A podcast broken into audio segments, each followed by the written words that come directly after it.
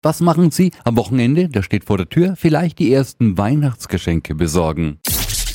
365 Dinge, die Sie in Franken erleben müssen. Buntes, Kreatives, vor allem Selbstgemachtes kriegen Sie am Sonntag in Weißenburg beim Hobbykünstlermarkt und organisiert wird der von Angela Hamann. Einen schönen guten Morgen. Hallo, guten Morgen. Rund 50 Aussteller präsentieren ihre Produkte. Was haben die da alles im Angebot? Ganz verschiedene Sachen. Also es gibt Töpfersachen, es gibt viel Gehäkeltes, zum Beispiel Taschen, und aus Holz, Engel und Betonsachen, Schmuck in allen Variationen, also sehr vielseitig. Daneben gibt's beim Hobbykünstlermarkt auch Essen und Trinken hm, und auch der Ort, an dem er stattfindet, echt sehenswert. Ja, genau.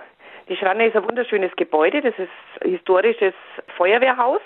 Das wurde vor Jahren umgebaut zu Kunstschranne nennt sich das. Das sind auch oft Ausstellungen von Malern oder anderen Künstlern und das ist eigentlich ein sehr schönes Ambiente. Und wenn Sie jetzt sagen, da gehen wir hin, am Sonntag von 11 bis 17 Uhr findet das Ganze statt, der Hobbykünstlermarkt in der Weißenburger Schranne. Der Eintritt, der ist frei. Alle diese Infos finden Sie natürlich nochmal auf radiof.de.